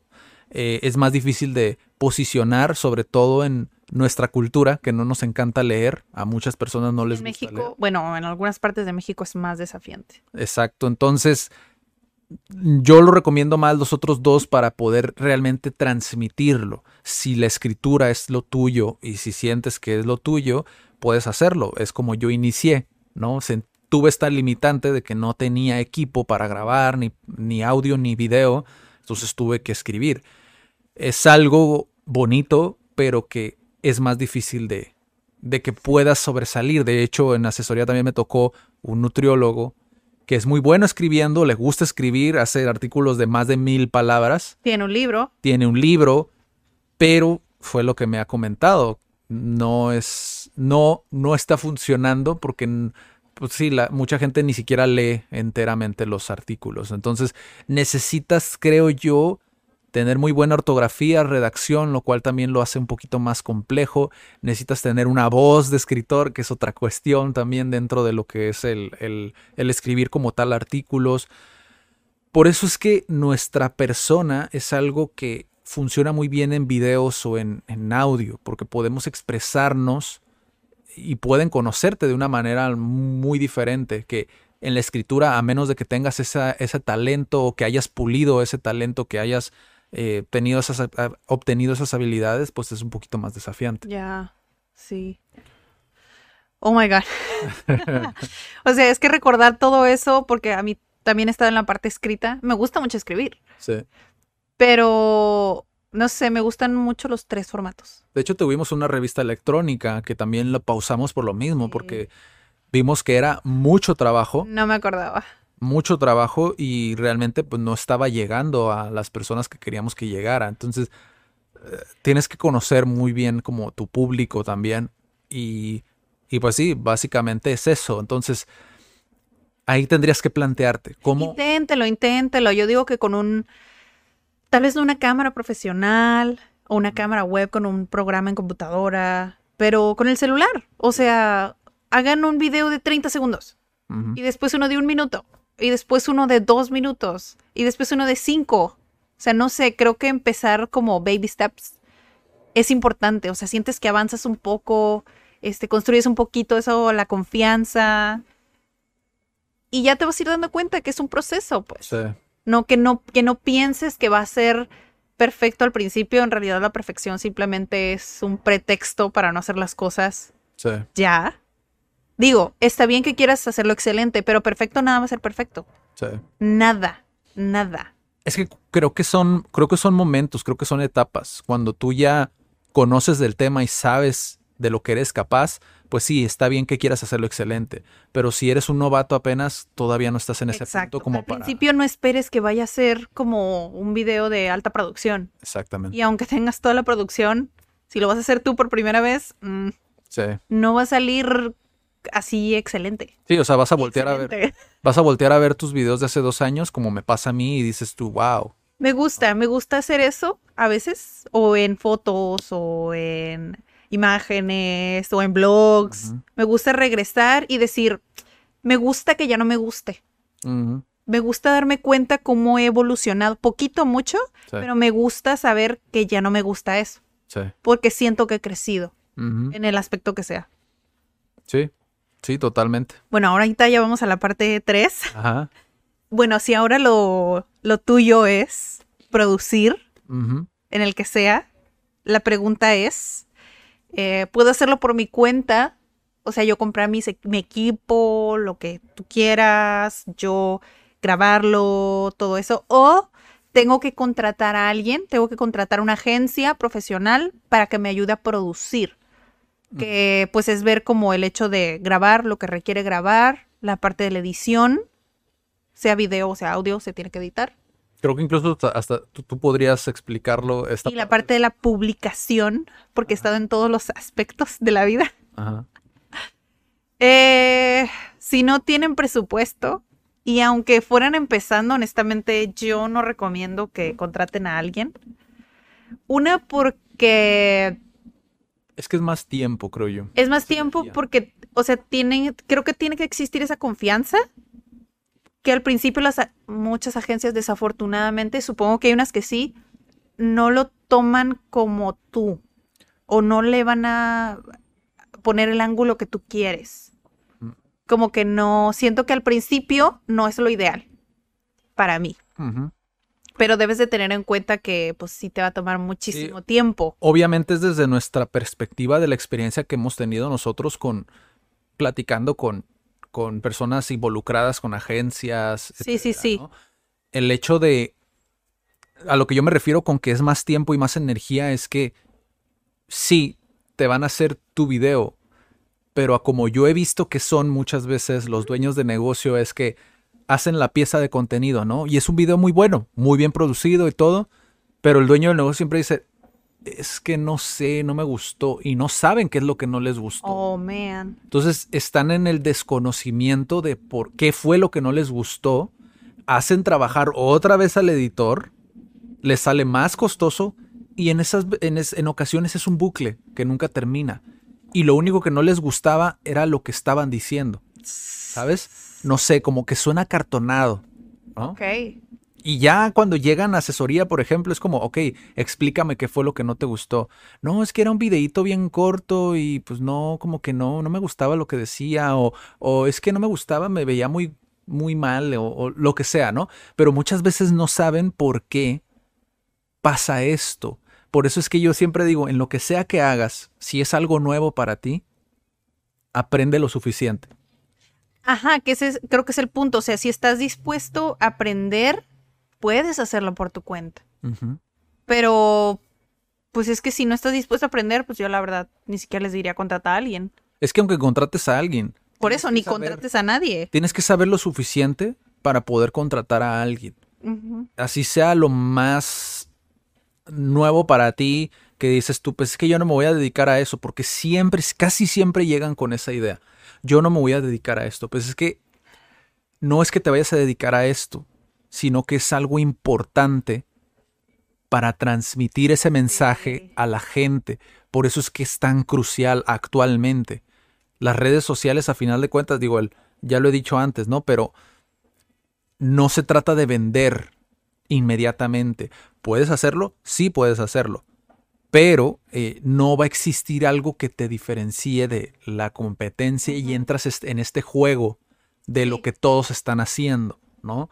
Eh, eh, a- a- porque a nadie le, le atrae tanto como explicar cómo se, se fabrica su producto o cómo a lo mejor se, funcionan las otras marcas o platicar sobre eh, diferentes eh, citas, situaciones, escenarios que se involucran a lo mejor no directamente con vender el producto, sino con explicar al, al consumidor, a la persona, otras cosas que no son directamente la venda. Ajá, que para mí eso es lo ideal. O sea, yo siempre he dicho, como yo no me imagino retirándome y dejando de dar clases al 100%. Ujú. Pero sé que si quiero crecer el, el, el negocio, el proyecto, o sea, necesito como dejar de dar clases, no el 100%, pero tal vez dar clases el 20%. Ujú. Y el 80% para mí a mediano o a largo plazo es dedicar, dedicarnos a hacer, en lugar de un video a la semana, hacer dos, hacer tres, hacer cuatro. O sea, dedicarnos más porcentaje de nuestro tiempo a producir, porque nunca voy a saber si esas dos horas que yo le dedicaba tal vez a un grupo, en nada más impactó a cinco personas que están en el grupo. Pero que si me tomo esas dos horas para producir un video y ese lo puedes reproducir y reproducir y reproducir y tal vez llego a 50 mil. Claro. Es como solamente intentar gestionar mejor el tiempo sin dejar de dar clases. Sí. O sea, ese es mi objetivo a corto y a largo plazo, que siento que eso sería lo ideal si es que tienes un proyecto. Sí. Sí. Apostar por, por simplemente crear contenido Sí. de valor, no nada más porque sí. Porque una de las cosas que surgieron en asesoría, que por eso de hecho pusimos esta última, fue que muchas veces como se desconoce tanto lo que conlleva grabar y lo que conlleva editar un video, en ocasiones se nos hace más fácil contratar a alguien. Nos dicen el precio de lo que cuesta y decimos, ay, es que está bien caro. Pues, ¿qué hacen? Pues, ¿qué hacen? Entonces, cuando ya aprenden a hacerlo, me ha tocado personas que toman el curso y después dicen, oye, ya, sí, ya tomé todo el curso, ya sé lo que conlleva, no quiero ¿me hacerlo. ayudas? ¿Me ayudas a hacerlo? Porque ya es como, ya tienen claro lo valioso que es. ¿no? Sí, yo puedo hablar desde la perspectiva de... A mí la parte que me gusta, pues es esta. O sea, grabar. Yo sí he intentado editar y lo he hecho, pero la verdad no es algo que me gusta, no es algo que me da energía, es algo que me toma mucha energía, que ahí sí digo, pues una, puedes asociarte con alguien que sabe editar. O puedes nada más eh, delegar esa parte, ¿no? Ujú. O sea, que alguien te apoye a editar o puedes aprender tú, ni modo, si es que ya no te queda de otra, o puedes encontrar una manera en la que no te requiera tanta edición si lo vas a hacer tú. Sí. O sea, creo que es encontrar la manera de poder medio editarlo o que quede con menos edición, porque si es algo que no te gusta, que te quita mucho tiempo también, pues mejor hacer eso. Y es ser constante también. Eh, Esta es otra cuestión por la cual es difícil tener a alguien contratado. Porque, no porque no vayan a cumplir. Eso es el menor de los problemas, porque si tú contratas a alguien, difícilmente yo he conocido a, agencias que no cumplen, ¿no? Como tal. Sí he conocido una que otra, pero no. Sí, no. Sí he conocido alguna que otra, ¿no? Pero eh, es, muy, es más difícil que no te cumplan, ¿no? Si tú dices, ¿sabes qué? Yo quiero un video semanal, te van a respetar y te van a decir, ok, vamos a hacer un video semanal. La cuestión con la constancia es que como dueños de negocio, pues tú tienes un presupuesto. Sí. Y a veces si no tienes finanzas saludables dentro del negocio, eh, si no cuidas muchas otras cosas dentro del negocio, pues puede llegar un punto en el cual digas, oye, ¿sabes qué? Este mes no vamos a poder sacar videos porque a lo mejor el presupuesto no está, ¿no? Para poder hacer estos videos. Entonces, ¿qué pasa? Se interrumpe El proceso, que es lo que pasa muchas veces. Y no solamente con los videos, con las páginas web, con otras O el cuestiones. hecho de que no sepas hacerlo, Ajá. dices como, híjole, mejor, mejor lo dejo para después. Entonces se interrumpe el proceso y como no sé hacerlo, que dice Dan, eh, pues lo dejo y ya, se paró el proyecto. Pasa un año y van con otra agencia, oye, ¿sabes qué? Hace un año y, y así están, brincando y brincando, brincando, brincando. Entonces nunca hay esa constancia, esa, esa presente de decir, voy a hacer estos videos porque, para empezar, parto de que me importan a mí para poder transmitir a mi comunidad o a otras personas el conocimiento que yo sé que les puede ayudar. Yes. No para vender, que eso es secundario y, y llega, ¿no? Sino para poder tener ese propósito, ¿no? El, el estar ahí. Porque si tú buscas una agencia, porque si tú estás haciendo esto es porque realmente tienes algo que comunicar, ¿no? Y eso es, eso es crucial. Cuando, cuando tú contratas a alguien, tienes que saber que no solamente a dos meses, tres meses, a, ma- a años, tienes que tomarlo en consideración, que vas a estarle pagando a esa persona si realmente no quieres Sí. involucrarte en el proceso. Yes. Y que esa persona a lo mejor, si es un independiente, el siguiente año a lo mejor te abandona y te deja tirado. Y, a lo mejor otra tienes- vez volver a y tienes que contratar a otro que va a cobrar más caro y vas a decir, ay, no, y otra vez se interrumpe la constancia. Es, es más, te pones en un estado más vulnerable cuando estás dependiendo de contratar a alguien. No digo que sea malo contratarlos, simple y sencillamente conocer lo suficiente en dado caso de que se interrumpa ese proceso, puedas tú entrar a, a abordarlo, a tomar el toro por los cuernos, ¿no? Como dicen. Vaya, vaya. Entonces eso es algo que yo platico mucho en redes sociales cuando, pues son como pláticas que tienes que tener cada cierto tiempo para que puedas refrescar otra vez, ¿no? Y decir, ok, tienes razón, vamos a darle, Ajá. ¿no? Porque es eso, pues, a final de cuentas, es, es mantenerte en ese, en esa inercia, ¿sabes? De, de crear el contenido, porque a veces vas a estar abajo, a veces no te vas a sentir excelente para poder eh, grabar un video. Sí. Pero es esa parte de. Es esa parte de recordar otra vez por qué lo estás haciendo. Sí. Sí. Meditarlo. Exacto. Entonces. Ahora sigue la parte de la publicación. Esa parte yo la he hecho bien poquito. Ah, bueno, antes de la publicación, para que sepan más o menos lo que es grabar un video. Ajá. ¿no? Grabar un video conlleva no solamente comprar la cámara, que es el paso en el que se quedan muchos. No solamente comprar la cámara, comprar el micrófono, comprar la computadora, también que eso es muy importante. No voy a entrar en tecnicismos como lo dije al principio, pero es muy muy importante eh, la parte del espacio de almacenamiento si es que te vas a dedicar en serio a crear contenido, tienes que tomarlo en consideración también. Ok. Expertise. Que eh, por tu experiencia lo sabes. Yo no, porque yo no edito. Sí. Programas ahora, para hacerlo más, más simple el proceso, nosotros grabamos en OBS Studio. OBS Studio. O. B. Muchos, muchos podrían decir, es que podrías grabarlo mejor, sí, pero por cuestión de tiempo, esa es la mejor alternativa porque es un, prácticamente es una productora, ¿no? Es una productora, pero también te deja, sí es una productora, te deja transmitir además de grabar. Sí, Es una productora, o sea, ahí puedes producir no solamente tus grabaciones de video, sino también los en vivos, ¿ok? Eh, también puedes grabar puro audio si así lo quieres, eso es otra cosa, ¿no? Eh, ya una vez que tienes eh, el archivo, que esto es, también es muy complejo, el tipo de archivo, etcétera, bla, bla, bla, bla, tú necesitas MP4, que eso ya ahí entré poquito en tecnicismos, ¿no? Pero tú necesitas tener MP4 porque después vas a pasarlo a un editor, el que tú quieras, Premiere, Vegas, eh, Final Cut, etcétera, ¿no? El que tú quieras utilizar.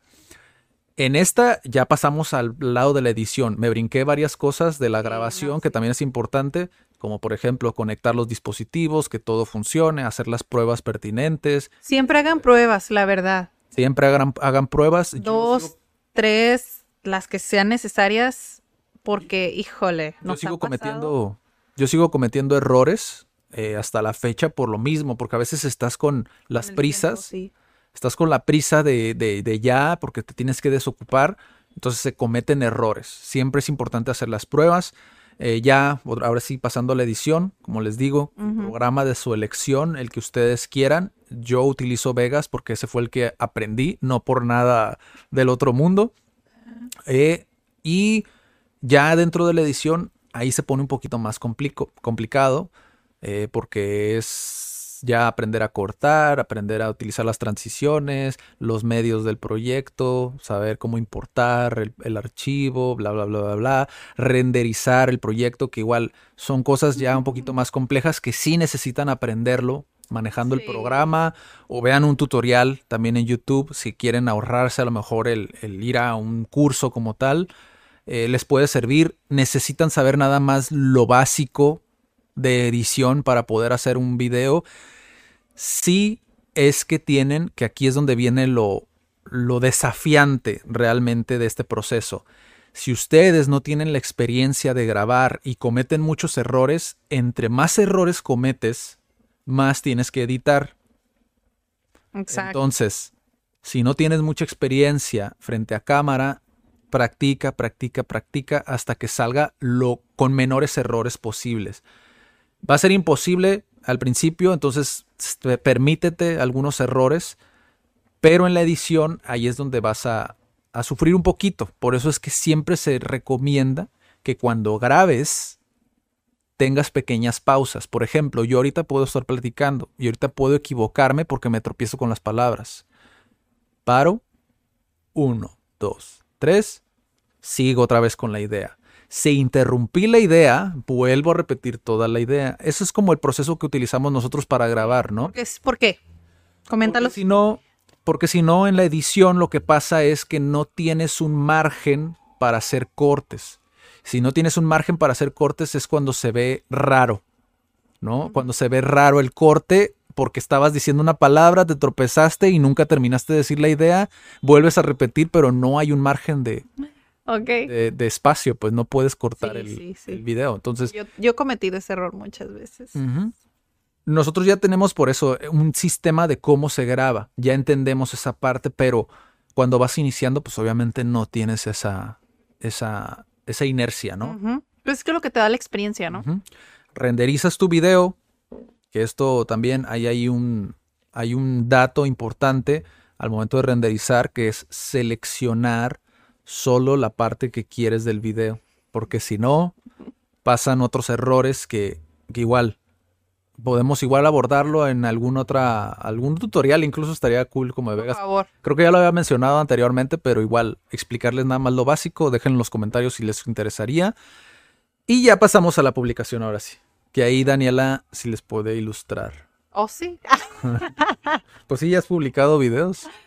No, depende, ¿eh? depende porque ah, a veces no sé ni cómo hacerlo en YouTube. Es como, busco, ¿dónde lo pongo? Que igual la parte de la publicación es más intuitivo. Porque ya tienes botón ahí, lo subes el video, esperas a que se cargue el video y listo. Ya que pones tenga que tardar. título, y Le descripción. haces una miniatura, la miniatura es una foto que es como la portada del video. Puedes elegir una del video, pero si quieres hacer una así bonita, como se ven las de YouTube, es porque hacer una foto, puedes hacerla en Canva, no necesitas hacerla muy fancy. sí. Pero si lo quieres más cool, puede ser Photoshop o... Si te vas a dedicar de lleno a los videos, a lo mejor ese va a ser como tu goal, ¿no? Como puro video. Pues sí, dedícale un poco más de tiempo, a lo mejor un Photoshop, etcétera. Pero si realmente es para, a lo mejor por- como parte de tu negocio y necesitas, como nosotros, hacerlo un poco más efectivo, como más, eh, más rápido, ¿no?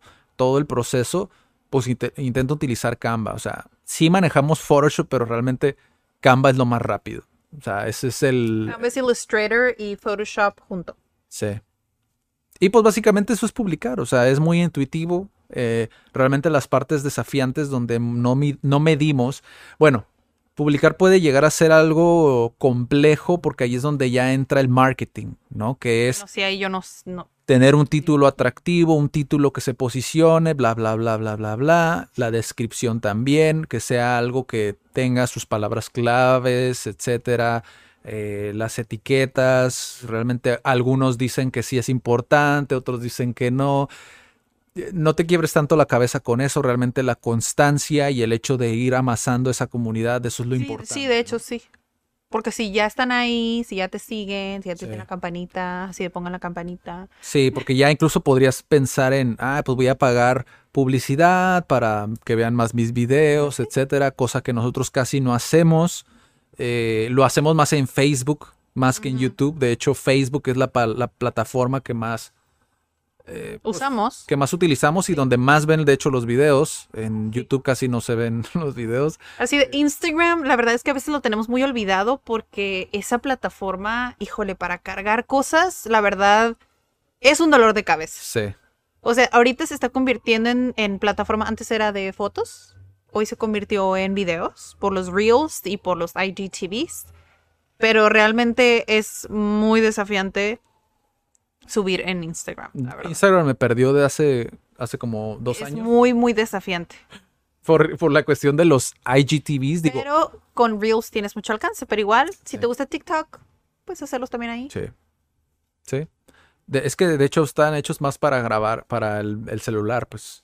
Esa es la cuestión. Cuando nos, porque yo, por ejemplo, yo los subía desde la computadora. ¿no? Entonces eh, es muy desafiante. No, desde el celular también es muy desafiante. Oye, o- imagina que tienes un video de 30 minutos y lo tienes que guardar en tu celular para subirlo a Instagram. O sea, es como muy... Es lo mismo. Mucha pérdida de tiempo. Estás agarrándolo desde externo, ¿no? Sí, o sea, es muy... Quieres subir. Eh, Es que está Por eso hecho es que para. casi no tenemos contenido en Instagram. Vayan a YouTube y Facebook. Aunque sí publicas de vez en cuando en Instagram. Sí, publica. publico, pero honestamente son más fotos. Sí. Son más fotos porque la verdad subir, Sí. eso sí está desafiante. A veces sí no te va a salir. O el reel que le pones texto y te sale todo movido. O no sale como tú quisieras. Sí, ténganse paciencia. Y si van pues, a subir algo al reel, guárdenlo antes y después lo editan. pues el, el, eh, nosotros realmente la plataforma donde más, más le dedicamos ese, ese, que posiblemente lo brinquemos otra vez a YouTube, hacer los cortos y Posiblemente. a YouTube, porque realmente donde más ven los videos es en Facebook. Entonces, eh, YouTube casi no tenemos tanto, es que nada más se sube el video realmente, pero no, no se procura tanto la, la plataforma como tal, eh, pero es algo que nosotros vamos probando cosas, ¿no? Pues sí, tienes que estar. Esa es otra cosa. O sea, Tiene igual ya nos metimos a marketing ahí, pero. O sea, es, es probar lo que le guste más a tu audiencia. O sea, tal vez un video súper largo no quieren verlo. Sí. Tal vez quieren ver un reel. pero nosotros vez- queremos hacerlo. Tal vez quieren ver un video chiquito de 10 minutos, 5 minutos. O está bien, haz uno largo mejor y luego lo cortas.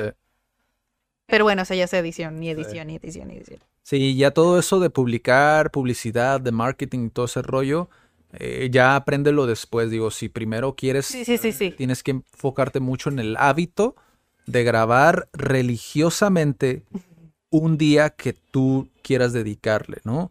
Ese es mi recomendación, ya tú sabrás si lo quieres tomar, pero sí, religiosamente un día por, para poder grabar y, y ese día no fallar. Y que tengas en cuenta contratiempos. Por ejemplo, antes nosotros grabamos en viernes, grabamos los viernes, pero la realidad es que no salen los viernes. No, Antes salían los viernes porque nada más era formato de audio, eso cambió. sí.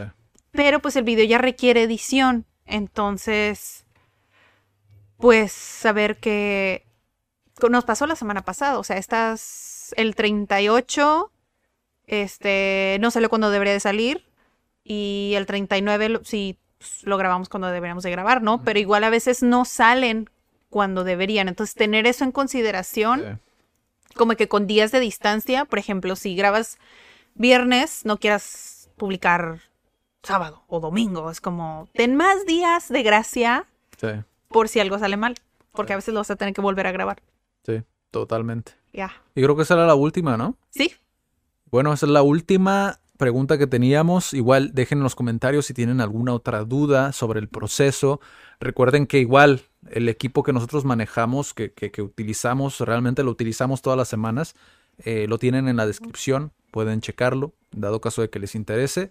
Y pues ya nos dicen cómo les va en el setup, porque esa es otra Ay. cosa, ¿no? También. Nos ha tomado mucho, hemos probado tres diferentes espacios, cuatro, no sé, de acomodados. De hecho, hoy, en este episodio, de hecho es bueno saber que cada vez vamos mejorando. Es creo que el acomodado más rápido que hemos hecho, mm, como cinco minutos. sí, A veces te va a tomar media hora, 40 minutos. sí. que la luz y no sé qué. Entonces, para no alargar más el video, eh, dato curioso de la semana. Vamos al Yes, dato curioso. dato curioso. Voy a leer el dato curioso porque está un poquito largo, pero igual, ¿ok? Eh, lingüistas creativos. Ajá. El dato curioso es que desde el siglo XVII se han creado más de 200 lenguas o idiomas, entre comillas, artificiales. A veces se llaman lenguas construidas o se llaman conlangs.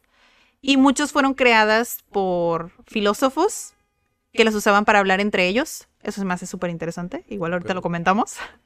Y aunque las lenguas artificiales de hoy, como algunas que conocen y que algunos fans hablan, que salen como en series, películas, como el élfico, no me cuelguen, Klingon, el Navi y el Dor Dothraki han sido creados por la cultura popular, que es lo que dijimos, ¿no? Las películas, eh, la industria del cine, bla, bla, bla, bla, bla, ¿no? Sí. Que para mí, cuando leí este dato curioso, dije, eh, a mí sí me parece interesante, que soy language nerd, porque dije, o sea, para mí era el esperanto, ¿no? Si ya vieron episodios antes, es una lengua artificial que se supone que es universal, universal. Pero dije, o sea, sí es cierto, si lo veo desde la perspectiva en la que estas lenguas que se han creado pues, son artificiales Ujú. Y también se consideran, pues, pues, lenguas, a fin de cuentas. Son creadas y ya. Aunque sean de la industria, pues, del entretenimiento, igual cuentan. O sea, tienen de, de todo. Sí. Bueno, no hablo ninguna de esas, ¿verdad? Pero Creo que a mí de las únicas que me suenan es el Klingon y el Dothraki, que es el de. Game of Thrones, ¿no? sí, creo. Klingon creo que es de Star Trek. Creo que sí. Creo que sí. Yo creo que lo sé. Y el por- élfico es de, de Lord of the Rings. Ah, sí, cierto. Y el Señor de los Anillos. Igual tiene que haber más. O sea, Sí, a mí me suena por The Big Bang, The Big Bang Theory, que era de Klingon, que porque yo nunca vi Star Trek, pero, no, yo tampoco. No soy fan de Star Trek. mm, Sorry. pero es, es- es interesante porque digo, a final de cuentas, digo, si tú te pusieras manos a la obra podrías crear como tal, ¿no? Sure. Bueno, no sé. Ya viendo como, por ejemplo, el Esperanto, que es súper, súper simple, dices, "Ah, crear una lengua, o sea, es mucho trabajo. Sí. O sea, mucho, mucho trabajo. Porque, y de hecho sí, igual voy a investigar si existe, si no, pues voy a ver cómo le hago para contestar la pregunta de cuántas palabras necesitas para poder tener una conversación fluida en otro idioma. Así de si lo conocen el dato, por favor, pónganmelo aquí. Está Pero sería súper interesante. Imagínate que tienes que crear una lengua O sea, ¿cuántas palabras necesarias necesitas? O sea, está... No sé, no sé. No sé cómo lo haría. Así de tres tiempos. Pasado, presente, futuro, ya. Pues sí, me imagino que sí, ¿no? Es bastante simple. Digo, nosotros tenemos No, la, Para mí no. la corta experiencia por lengua de señas, por ejemplo, que hacen el, o sea, como, como pasado, ¿no? Como Oh, ok. fue, que hacen como Sí. la seña, creo que más atrás, más enfrente si es en futuro, algo así, algo así recuerdo que me lo explicó, me lo explicó el, el profesor que estaba con nosotros dando lengua de señas mexicana. Mm, era- para, para definir los tiempos, ¿no? Ajá, exacto. Y, y, eh, digo, igual, Está muy complejo. tiene mucho tiempo que no, que no platico con alguien que sabe de lengua de señas, ¿no? Como tal. eh, pero igual, si dejen en los comentarios si a lo mejor me acabo de inventar ese dato o si realmente existe. Pero No, según y es que yo es. como que se- como cada idioma se relaciona con la cultura, hay, por ejemplo, verbos que no existen en otros idiomas o ideas que, como hay palabras que no se pueden traducir, es por eso, pues. Porque hay simplemente conceptos que no existen en otros idiomas. O sea, como en español no existe la palabra estrenar. Es como, pues no existe en esa cultura. En inglés, perdón. Ah. En inglés no existe la palabra estrenar. Ah, Es como nosotros lo usamos. O en inglés que utilizan la palabra struggle. Nosotros no, no la tenemos tal cual, pero lo entendemos. ¿No es Premiere? Mm, sí, pero no. Porque en, en, en México, al menos en México, no sé si en otros países, estrenar es como cuando usas algo por primera vez, pero puede ser ropa, puede ser un carro, hasta algunos dicen estoy estrenando novio, entonces Ya, ya, ya, ya, ya. ahí está el concepto Mm, que en la cultura americana al menos, que yo sepa, no existe. O sea, sí puedes decir como usarlos por primera vez, como que, pero no, no, sí. no hay. Entonces tendrías que meterte con una cultura o combinación de culturas para crear una lengua artificial. Ya. Entonces para mí me parece muy complejo. Wow. Pues ahí tenemos doble dato curioso Triple. para variar. Y pues eso fue el dato curioso. Y bueno, pues eso fue todo por el episodio de, de esta semana.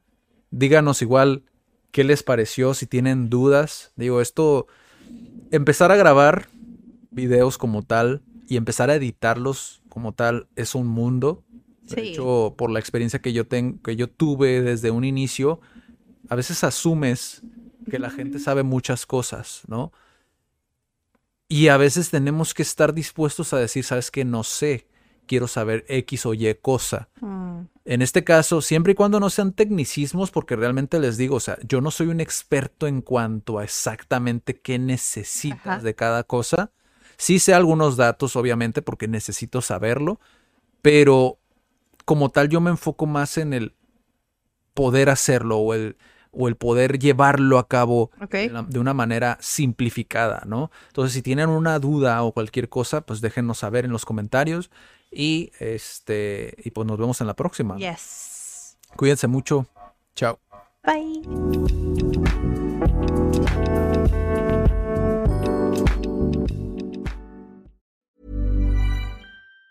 Even on a budget, quality is non-negotiable. That's why Quince is the place to score high-end essentials at 50 to 80% less than similar brands. Get your hands on buttery soft cashmere sweaters from just 60 bucks, Italian leather jackets, and so much more.